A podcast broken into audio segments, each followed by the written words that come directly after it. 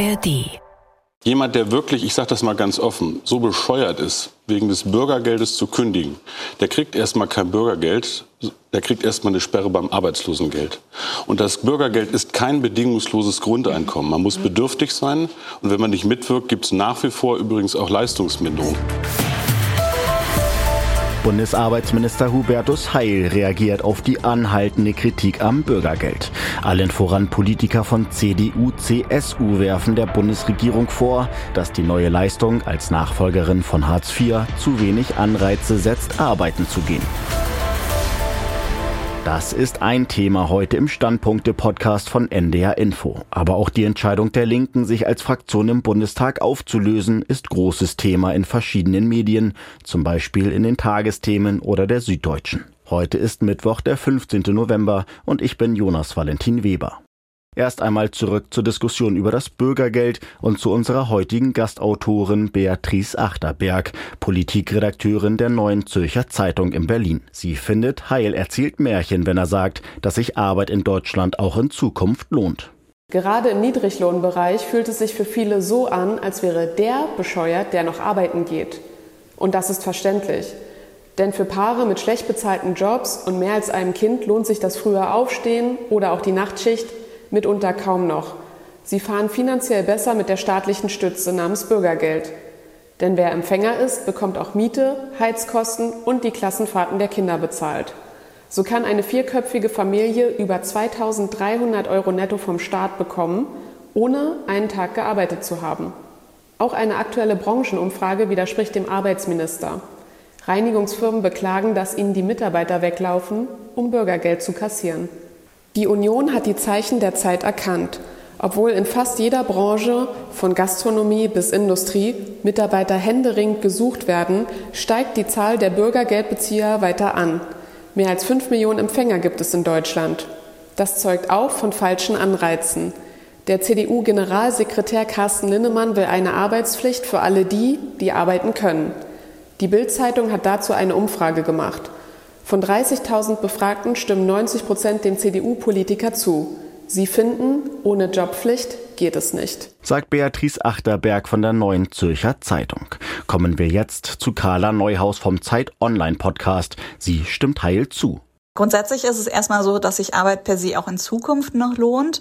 Deshalb ist die entscheidende Frage eigentlich gar nicht so sehr, ob jemand arbeitet, sondern wie viel jemand arbeitet. Vor allem, wenn wir auf eine Familie schauen, die auch noch ähm, Leistungen für die Kinder erhält oder wenn wir gerade auf eine Familie schauen, die in einer Stadt wie München wohnt, wo die Mieten besonders hoch sind, wo es also nochmal mehr Wohngeld gibt. Also das muss man alles mit einrechnen und deshalb ist es im Einzelfall, äh, kann das durchaus unterschiedlich ausfallen. Vom Zeit-Podcast blicken wir an eine Zeitung in die Taz. Sie wirft CDU-Generalsekretär Carsten Linnemann vor, mit seinem Vorstoß Menschen gegeneinander auszuspielen.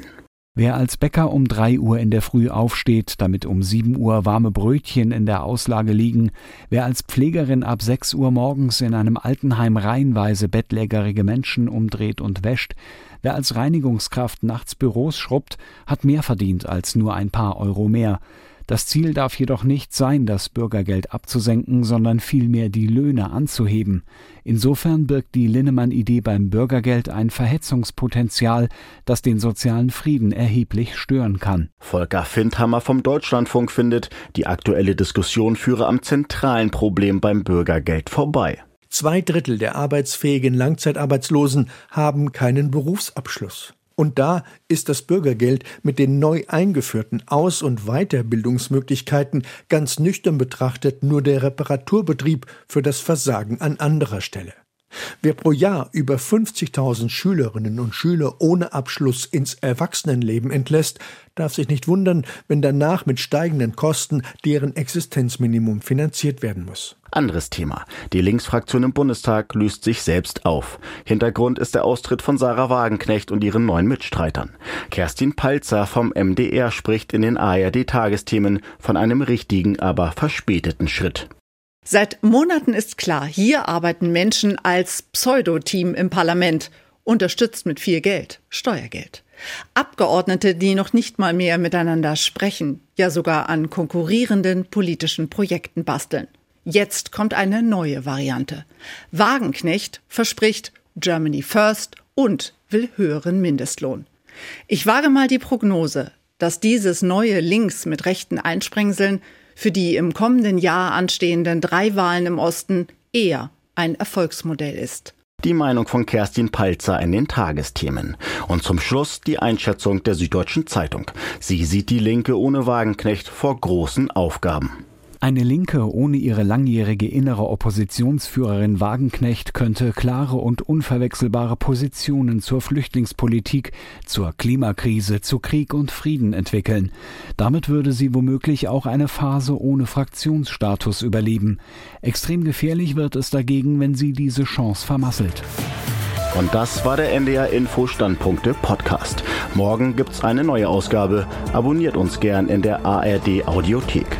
Einen schönen Mittwoch wünscht Jonas Valentin Weber.